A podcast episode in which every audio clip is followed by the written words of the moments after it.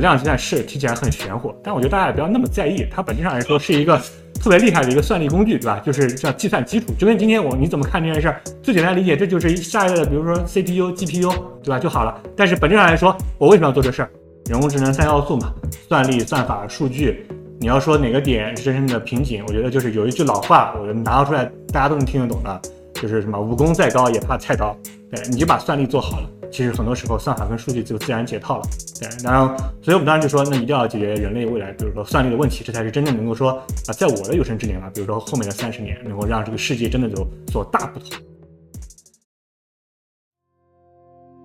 带你认识一百个有潜力的科技创业者。Hello，大家好，我是爱跟创业者聊天的帕克，欢迎收听本期的方德一百节目。今天呢，想带大家认识一位很有意思的创业者。波色量子的联合创始人马云，他大学呢是就读于中科院的光电专业，但是毕业后啊，没有直接从事于量子计算的行业，反而先投身于星辰大海，在航天领域研制神舟飞船。后来呢，他又从体制内出来，开始创业搞 AR 眼镜，最后啊，才领悟到说，人工智能三要素：算力、算法、数据，但只有算力才是根本之道。所以啊。他毅然又投身到了量子计算的创业中，这里面就很有意思。连续跨界和连续创业，对于马云来说意味着什么？有哪些新的感受和体验？而他为什么又现在这么看好量子计算的未来呢？这期播客啊，咱们就邀请了马云一起来聊一聊量子计算的发展路径以及所谓的量子优势。同时啊，我们也特邀方的一百栏目观察员王氏作为思考伙伴，一起来参与讨论。我看今天其实关于量子计算本身，可能大家有非常多值得讨论的一些话题啊。我我其实对我们创业者本人其实也是非常之感兴趣啊。从做呃那个航天里边的神舟飞船的研制，然后做这个，然后跑去做 AR 眼镜啊，然后又跑去做这个量子计算啊。就是当时在创立这家公司的时候，是看见了什么？看见了一个比较大的一个机会嘛。在你们去创立这家公司的那样的一个时间点，就是量子计算当时。处于一个什么样的一个发展阶段？二零一九年吧，其实说那个应该我们经常说这是一个量子物理界一个比较大的一个呃年度，有很多重要的事情发生。呃，谷歌当时做这个量子霸权，对，其实二零一九年。当然，另外就是说从这样一个论文体系来说，啊，当时我的合伙人文凯博士他们的团队啊，在斯坦福的团队当时就是发布了一个可以说几篇非常重要的这样一个顶刊，这些顶刊也是验证了或者说用光量子做一个量子计算的这样一个第一个是可行性。啊，第二就是说，在这样一个实验室内达成了一个非常重要的指标。这个指标其实，在呃今天看来，已经几乎可以满足很多应该说这种工程化的实际提出的这种需求了。我自己对硬科技公司其实有一个四个阶段的定义。第一个阶段叫做呃科研阶段，就是说你可能要在实验室把你的技术原理性进行一个突破。第二事情就是说，OK，如果你跨过这个技术原理性的问题，达到一个可用的东西，你就可以到达。但是它虽然不是个工程机，是个是个实验样机啊。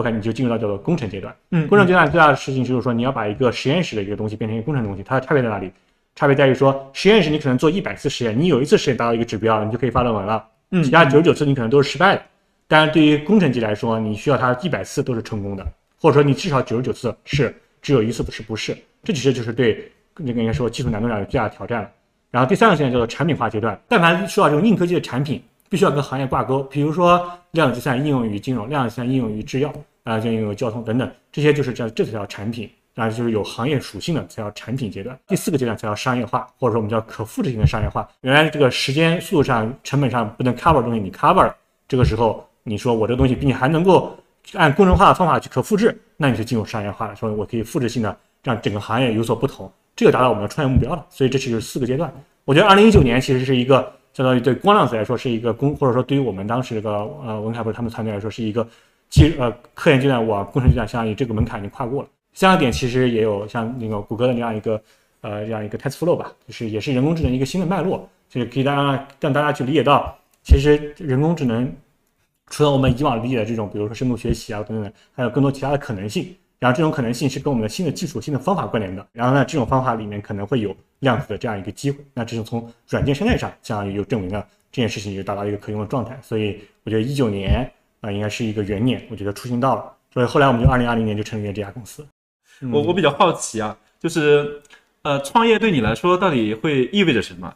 就是生活状态还有包括个人状态都差别非常大。我觉得就是各有各的好吧。然后让我再次选择，我可能还是会选择出来，对，因为因为就是说我可以就是说全心全意的，然后做一个我自己想要去做的事儿，并且可以让我的想法跟最终我把它实现了，看到它的成果，然后这种叫做通过你个人努力得到反馈，从而不断修正你的行为，然后修正你的努力，然后再去更多收到更多的反馈，这样正向的这样一个拓，这样这样循环往上，这种感觉是非常好的。就像我自己对于这种硬科技的理解，就是我特别就是还是那句话，我特别的在意它怎么去用，因为当时我们做。神舟飞船的时候也是这样子，我们一直在做一些叫我们叫有效载荷吧，这个词叫专用名词啊。什么叫有效载荷啊？就是有效的啊承载这样负对负荷，这其实就是上面的科学仪器，还有我们的这些专用设备，这些能够上天的这些东西，对于我们去做一些呃探索人类的未来，然后做一些科学研究，包括我们说，哎呀，种子在天上怎么发芽，然后天上的天气对于我们来移植未未来我们移民火星或者说移民为了更大的这样一个星系有没有更大的作用，对吧？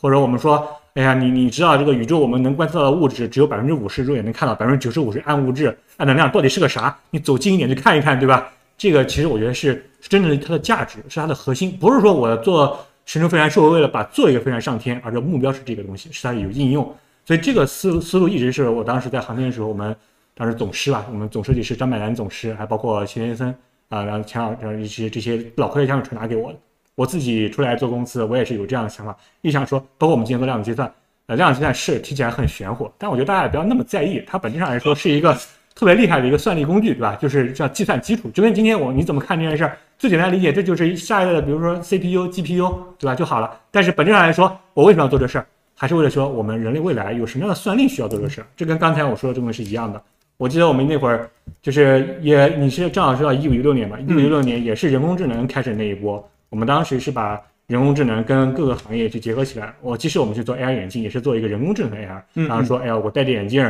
去去做人脸识别，我看到一个人，就马上知道他这个人是不是坏人，对吧？他这个是不是有案底？就跟那个咱们那个，呃，你看我七龙珠那个里面那个超越赛亚人戴那个对对对战力，对对对战力值是是，其实都是我们儿时的回忆，但是我们把它做成了现实吧。我记得当时一年抓了有好几十个逃犯。很有很有意思啊！哇，这真有真抓到了，对，真抓到，真的真的很很有意思。这个中央电视台有很多次报道。哎，我想说，就是那会儿我们就是说对人工智能这件事情理解的非常深刻，就是人工智能三要素嘛，算力、算法、数据。你要说哪个点是真正的瓶颈，我觉得就是有一句老话，我拿出来大家都能听得懂的，就是什么武功再高也怕菜刀。对，你就把算力做好了，其实很多时候算法跟数据就自然解套了。对，然后，所以我们当时就说，那一定要解决人类未来，比如说算力的问题，这才是真正能够说啊，在我的有生之年啊，比如说后面的三十年，能够让这个世界真的有所大不同，不是说有所有所大不同。我觉得当时我的积累、我的能力，然后我对行业的判断，以及当时二零一九年吧，我们当时看上量波色量子，当时那个应该说叫做波量子计算的元年，我们这么理解这件事儿，就是真的是，我觉得出新的时间到了，必须要去做这个事儿，才能够为我未来的人生的三十年负责任。在当时是呃，为什么去看好 AI 和量子这样的一个结合？这里边有没有什么更深入的一个思考？你要做一件事儿，还是要希望这件事儿是说，第一说客户他真的有需求，对；第二就是说能让你身边，因为你做这些有所不同嘛，不管是从你的商业化需求，还是从你的这样一个职业理想来说，大多数场景其实今天我们已经做得很好了。那有些场景其实我们是做的不好的，我们对算力是有需求的，比如说人工智能为代表，有大数据。高德地图说我们要如何让北京市所有的这些车辆调度，大家都在早高峰的时候，说我能更好规划路径，让马路不堵等等这些，对交通灯如何更好去更好的去去控制路灯，让马路不让大家就交通更顺畅等等这些问题，都属于对算力比较大的这个这些问题，我们认为它是一个泛人工智能问题，这也是我们为什么要做啊这个爱量子跟人工智能结合的事。你刚刚讲了就是。为什么会选择 AI 和量子结合这样的一个大的方向？我比较好奇，就是当时在创立这家公司之前，就是有没有看过量子计算和其他领域的一个结合？实际上，量子计算应用的更多的可能是从哪些开始呢？那会先从比如说我们的组合优化场景开始啊，刚才也提到像这个，比如说我们的路径优化啊，交通的路径优化，嗯嗯，对，类似于这样子，我们在做金融里面，我们如何更好的买股票，这是一个组合性问题，对，这种组合优化。其实这类问题呢，你要说它是不是归类为人工智能问题呢，也能归类，对，这是也是它的一个应用场景，也是最快能做的。当然，另外还有什么量子模拟，对，量子模拟就是说我们如何去演化一个用用这种就基础这样一个粒子状态的这个关联去演化另外一个，比如说类似的这样一个系统，比方说是个药物的这样一个系统，然后去做好更好去做呃新药的这样一个开发。其实这也是一个非常好的应用场景，但是它对这个量子比特数量还有它的控制力率颗粒度也会比较高。对，第二第三就是说人工智能，那人工智能其实。坦率来说，今天我们的制药行业不需要人工智能吗？我们的优化行业里，我们交通优化里不需要用到人工智能吗？嗯嗯嗯其实它是底子嘛。所以如果你说量子加 AI，其实把刚刚那些都已经都说通了。量子计算在 AI 里边，它产生的独一无二的价值到底是什么？就是这个事儿为什么是非它不可呢？嗯，其实这个还是要从它的这样一个可用性来点。比方说，我们今天看到这个呃那个 GPT-3，对吧？就是这种大规模神经网络，只要我们的参数量足够大，然后用的数据足够多，那我们未来就是总有一天能够演进出一个无限近似于人脑的这样一个人工智能。但你要知道，今天如果我们要处理一个一千七百五十亿个参数的这样一个网络，我们需要的服务器的集群是非常大的。这个带来问题就是说，已经不单只是不单单是一台服务器的问题了，服务器跟服务器之间也要做交互，这还是带来的什么？还有带宽问题。第二就是说，对硬件底层的挖掘，我们知道 GPU 本身它并不是专门为人工智能做的，它其实在那个显存比的这个一个一个调度上，其实还是有很多的可以开发的这种优势。当然了，量子计算除了算力大以外，还有一个特别厉害一点就是什么？就是说在优化这个事情上，它是使用了这样一个物理学的基本原理，就是我们人类演进到今天，你要相信我们人类之所以能成为地球主宰，一定是一个优化学，就是地球的自然选择。嗯那或者像我们这么理解，就是说天上的水下了雨，每个水滴都会自动往最低点流，对，就那总有一滴水会最快找到那个最低点啊，这就是一个一类似的问题。那我们像如果一个参数往下去传递，总有一条路径是最好的那条路径，这个时候量子计算在其中某一个环节就可以做到这个路径优化这件事儿，就可以做这事儿。那这个事情就可以很好加速这个流程啊，现在可以看我们如何去做这个工程化了。也刚我们也分享了很多，就是关于 AI 和量子计算去结合的一个思考。这里边我其实，嗯，还有一还 还有几个问题，其实关于就是具体就是量子计算它的一个实现路径啊，嗯就是能不能先给我们简单介绍一下？哎，就是目前去，嗯，大家实际去做这个量子计算都会有哪些不同的一个技术路线吗？对，其实量子计算大概就是大路线，路线很多啊，但是比较大的路线大概三种吧。啊，光量子路线，然后超导量子路线，还有离子阱路线。国内也有一些做超导的啊，谷歌跟 IBM 也做超导。对，但你像微软它是做光量子，然后像 PsiQuantum 对吧，做光量子的。然后像那个离子阱也有，像那个这个美国上市那家公司 INQ 对吧，做离子阱的。对，其实这三个路线都有人做。我觉得很多行业发展到了一个阶段之后，它的技术，它的就是本身这个东西的一个实现路径其实是非常清楚的嘛。嗯大家在一个实现的路线上其实是能够达成共识的。嗯就是我们去怎么去看，就是现在的一个量子计算，它的发展，它有如此多的一个技术路线，就是这个行业感觉非常缺乏共识啊。就这是因为现在对这量子计算这个行业，我坦率说，我觉得我有一个认知，就是呃，属于一个叫做呃叫做学术界跟产业界混杂的状态，其实还没有完全把它划分清楚。我们今天聊一聊聊量子计算这个行业，按、我们的思路是说，这是一个产业界的一个行业，是对。但其实今天可能很多时候量子计算它是一个有很重的这样一个学术的这样一个属性在里面，所以它其实是一个学术界跟产业界一个呃这样一个混杂一个状叠加的状态，对叠加的状态。也是叠加。对对，所以这就是造成我们对于这个上一个一个认知上的一个理解。如果我们不考虑产业的问题，我们就考虑学术问题。对，学术界任何一个技术方向都应该是存在的，都应该是让它能够能够去发生，能够去去演进的。因为我们人类对于任何一种物理原理的探索，都应该是应该说去充满了好奇心，并且应该去探索的，让我们知道这个世界是如何去最终成为我们今天所认知的这个世界的。所以百家争鸣一直都是我认为说学术界应该做的事儿。所以今天为什么我们说行业里面有很多量子计算路线，就是因为从学术界来说，这就应该是百家争鸣。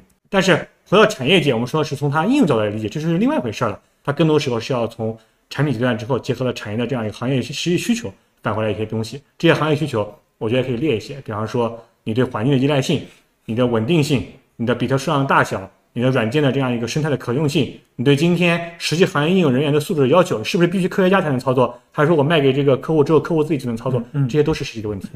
我其实蛮想知道，就是大家去选择不同路线的时候，它是基于什么去做选择的？啊，还是要看生态吧。这个生态不仅是这个产业生态，还有这个人才生态，还有包括应用，还有包括技术生态。呃，今天光量子就是我们在谈量子计算之前，有另外一个量子应用的场景和行业，大家其实已经更熟悉，叫量子通信。对嗯我们今天可能都知道，比如说墨子号，我们的量子通信的卫星，我们国家的荣耀，我们中国人的骄傲，对我们的呃京沪干线，对吧？我们量子通信做得非常好，对量子通信的加密。但大家知道量子通信是由什么来做的吗？是用光来做的，这是一个最基本的几个例子。所以就是说，对于光量子这样一个人才储备，在中国其实已经有了近十年的这样一个人才储备。他们很多时候从事于量子通信行业，但是它的这个基本原理呃控制、测量，还有这样子的都是一样的。第二生态就是我说行业生态，因为行业生态里面，对于这种这个我们对于算力工具的需求，我觉得不用说量子计算需求，对于算力工具需求，对于客户来说，对于各行各业来说，几乎是一成不变的，就是啊性价比啊，然后环境依赖性、可操控性，对吧？可操控性跟这个价格是一样的，就是说它最好是花最少的人力成本，对吧？就是说它内部的呃研发人员最好不要有大的波折或者说大的变动。你的技术路线，比方说你是不是能够在一个可靠可控的稳定的环境下运行？如果今天你需要用一个必须构建一个超低温的环境才能运行一台这样的计算机，或者说超就绝对零度的环境，对，所以就是我觉得这是不同的定位。对，呃，我我我这里其实还想追问一个问题啊，就是光量子这样的一个路线，相比于其他的一个路线，我们刚刚其实聊到了，它其实更适合感觉面向这个需求做做落地，是它其实有这样的一个大的一个定位，是就是适合做。呃，商业化落地的一个探索的量子技术，它应该会有哪些要素组成的？对比如说你刚刚说的室温，可能是一是。非常重要的一个点，还有哪些点？我们总结四点，因为这个这正好是我上一次去参加这个北京市科委的这样一个答辩。第一个点就是说它的这个叫可以演化量子比特的规模，对，就是从光量子的这样一个路线来说，从今天我们学术界来看，确实已经有非常多的论文证明了。啊，不管是以什么样的光量子方式啊，对于光量子来说，它是有机会能够演化出更多的量子比特，这是一个它就相当于算力这样一个优势，我们说科研优势吧。第二个优势就是它的这个叫做我刚刚说它的这样一个温度的这个原因，对，温度原因其实跟另外一个原因有关联，就是体积，对，因为你不需要去花太大的体积去做那个制冷，所以你对它整整机的体积也会有一个非常呃可控的一个指标，它可能能做成一个今天我们的比如说柜式机的这样形态，也许未来能做的越来越小。对，随着我们这个集成工艺更高，它未来是往越来越小的这样一个路径去演化的。对，所以这是一个不同的呃演化路径，或者说不同的这个趋势。那它从这规模上来说，它是规模硬件体积来说是小的，然后呃温度控来说是常温的，是我们的传统的呃服务器的机房的温度控制就可以了。那第三个特点或者指标就是它的什么？就是它的叫做呃可用性。这点我反复提过，它代表细分的细节非常多，但更多时候是跟我们的可编程软件关联起来的。这个可编程既有硬件的可编程，也有软件的可编程。哎，我这个硬件本身就具有可编程性，对吧？我搭建完一次之后，不需要去我通过科学家去改它，我交付给客户了，客户能够有一个上位机，对吧？我改改软件，这边的硬件体系内的一些东西就变了，这是可以的。这个光量子是具有这样的能力的。第二就是说，软件的可编程性是说，我的客户是不是不需要去了解一个量子比特是如何算一个算力的啊？他只要了解说啊，他的需求是如何通过一个更抽象的算子，比方说啊蒙特卡洛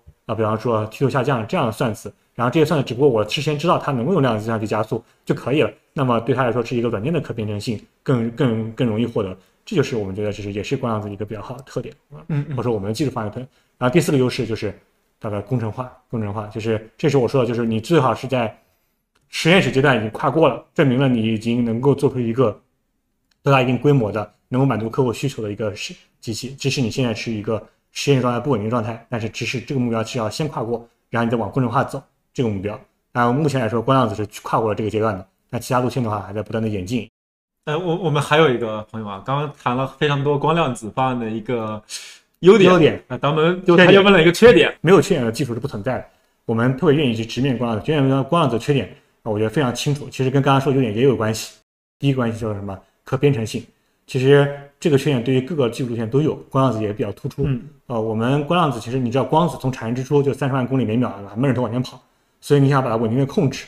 对，就是你控制一两个还好，你控制多其实很难的，嗯，也就是说，如果很多一百个或者一千个完了之后，你还让他们能够参与计算啊，那这个时候其实它的这个啊，叫做我们叫做它的控制难度是非常高的，所以这也是光量子一个比较大的缺点啊。它它，然后因为因为它的速度非常快，它又不会老老实实在那让你做存储，对吧？老不会老老实实在那等着让你去弄它，嗯，所以它其实对它的这样一个可编程性的这样一个控制是非常难的，这也是它一个非常必须要跳过的一个门槛，这个门槛。更多时候是用经典物理的方法去解决的，什么意思？就是说我们用我们经典物理的这些，比如说电学的方法啊，去对一个光学进行控制，这就是我们的光电联合技术。第二个难点就是在缺点，就是它的可扩展。可扩展什么意思？就是说还是要把规模做大。这个规模规模不做大，呃，坦率来说，我们还是做一些研究性的东西，给客户也是一些愿景。你真正要解决一个，比方说，我我我我们今天举个例子啊，比方说我们今天想要去解决一个做一个阿司匹林。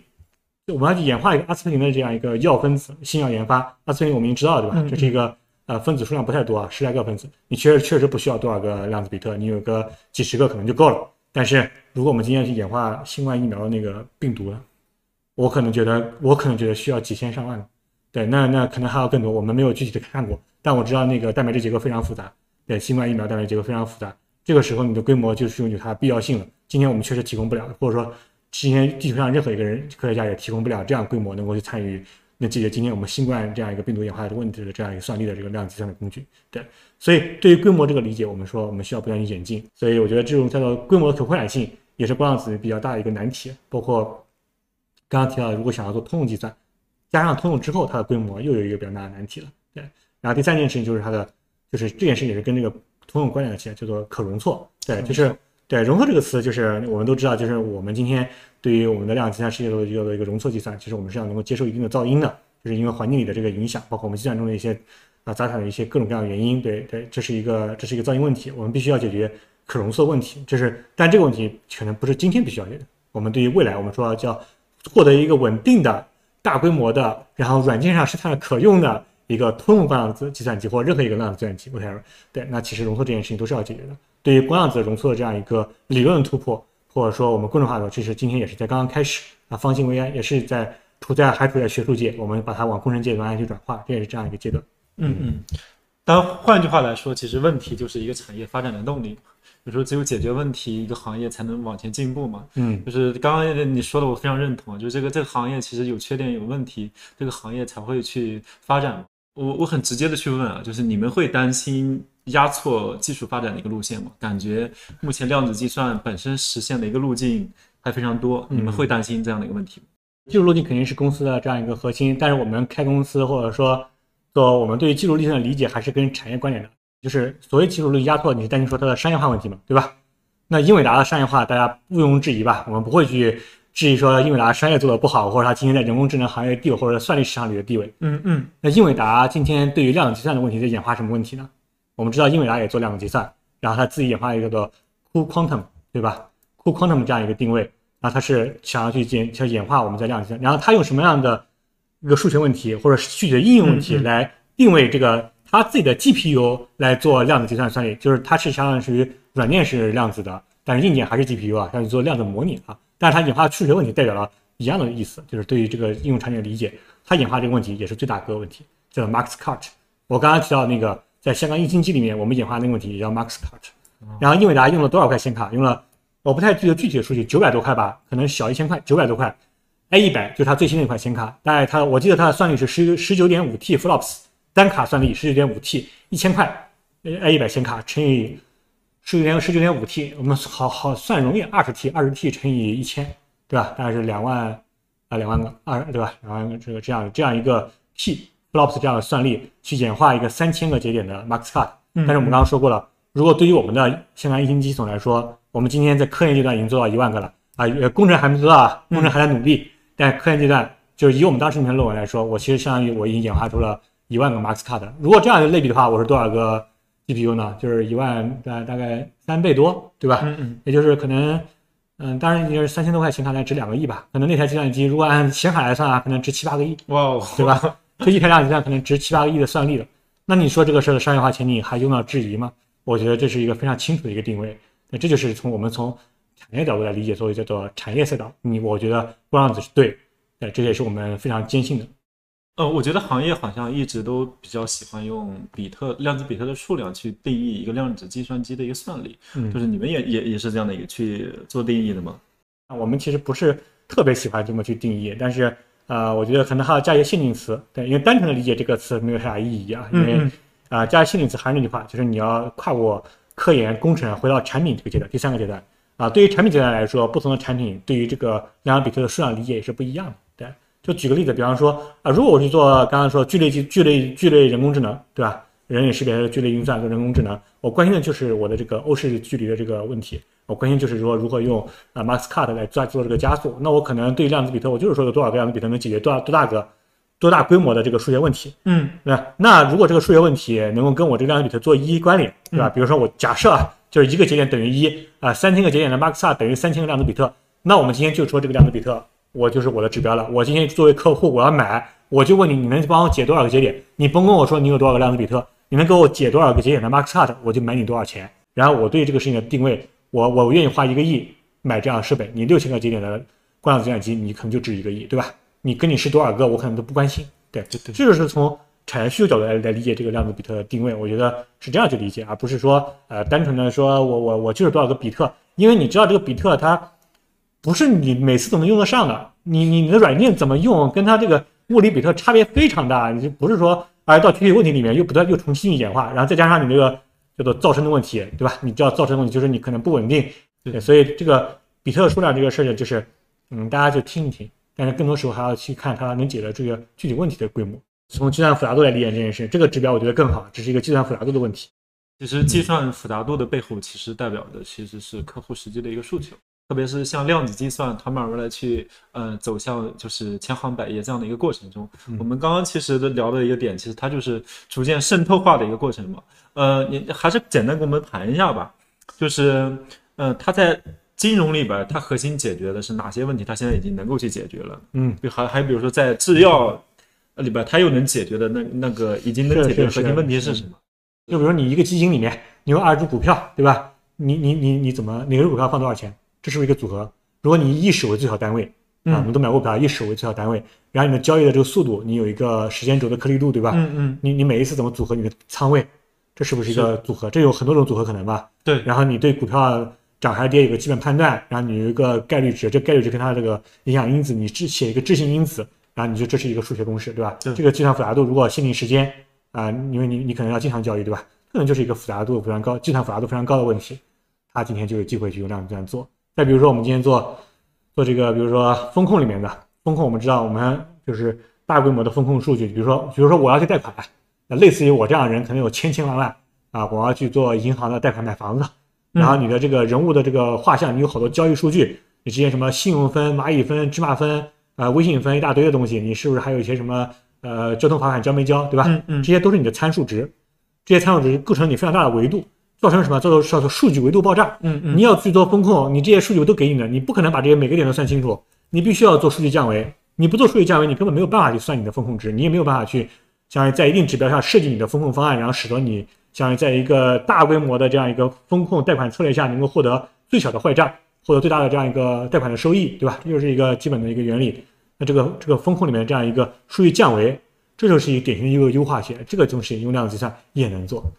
制药这一块儿，我我我们目前有落地吗？还是嗯还有比较看好的？就这个事情可以简单讲讲讲讲吧。就刚刚我也讲过了，比方说这个一个药物分子，最开始第一步叫分子对接。当这个分子的分，当这个药分子跟一个病毒去对接的时候，你一定能够往一个好的方向去演化。这个好也就定义成能够治咱们的病，然后你可以把它描述成一个数学的求极值的一个东工作工作。OK，这就可以了。那么剩下的事情你就开始干了，你要把所有这种分子都跟这个蛋白质结合一下，这两个东西就跟就都在变。这个光一种组合可能就成千上万甚至更多种，你要把这么多种药分子跟这个病都去做一个匹配，你要然后再最终找说，哎哪个东西在这个函数这个求极值里面是表现最好的那个，这个今天在我们计算学界或者制药界是不可能把所有的可能性都算出来的，这是一个定论。嗯如果你不可能把所有可能性算出来，你要怎么办？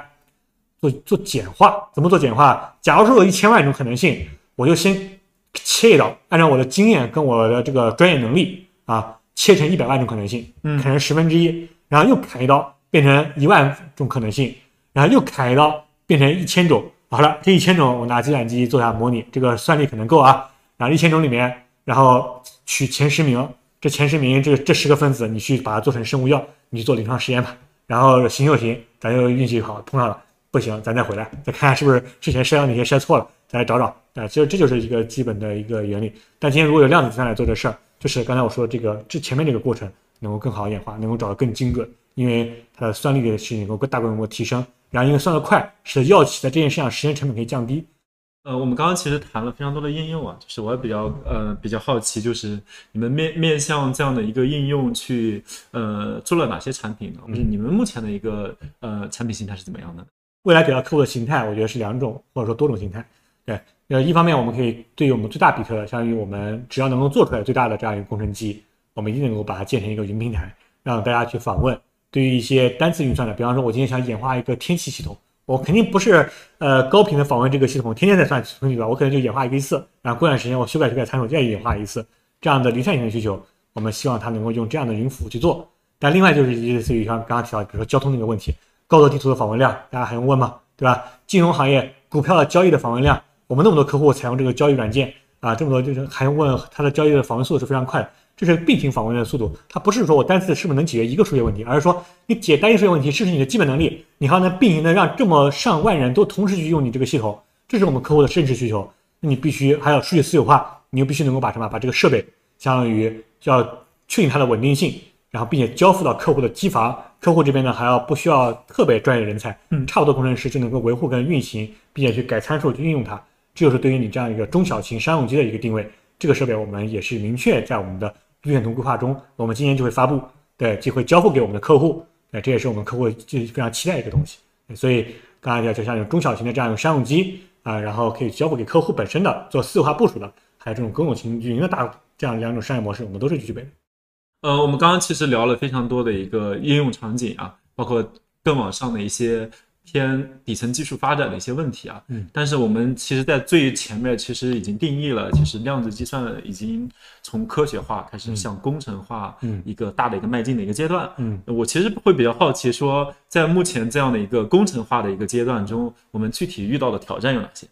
并不是所有问题在实验室能解决化成功，在工程上就一定能够百分之百的成功。嗯，但是对于工程界来说，我们就是要实现这件事情百分之百的成功。对，所以在工程化上，它的这样一个经费的投入，使得这个是百分之百，从百分之一达到百分之百这件事情，它就是一个资金投入量的问题。第二就是说，呃，第二就是说它实际的这样一个控制，我刚刚说过，这是一个用经典的这样一个系统去控制一个量子的系统，哪个指标是要物理系统人来负责，哪个指标是要这个呃工程那个控制系统人来负责。这个时候，我们就要就针对每个具体方案，真的每一家都会不一样，它没有一个具体的定论。那最终就是什么？就是一个非常复杂的一个参数集合。这个参数集合一部分是用物理方法来解决，一部分是用工程方法来解决。他们 balance 和 battle 之后，battle 和嗯 balance 之后，然后呢，可能有一套定制化的算法，能够让这件事情能够去稳定。这套算法，那把它再把它变成做成可编程的，就能适应不同的更多的不同的参数了。然后第三点挑战其实就是一个国产化的挑战。今天如果我们想要去做得更好，我们第一要优化这个和更新这个系统，在一些呃这些指标跟一些细节上，我们要对它进行一个更好的这样一个定义。第二就是说，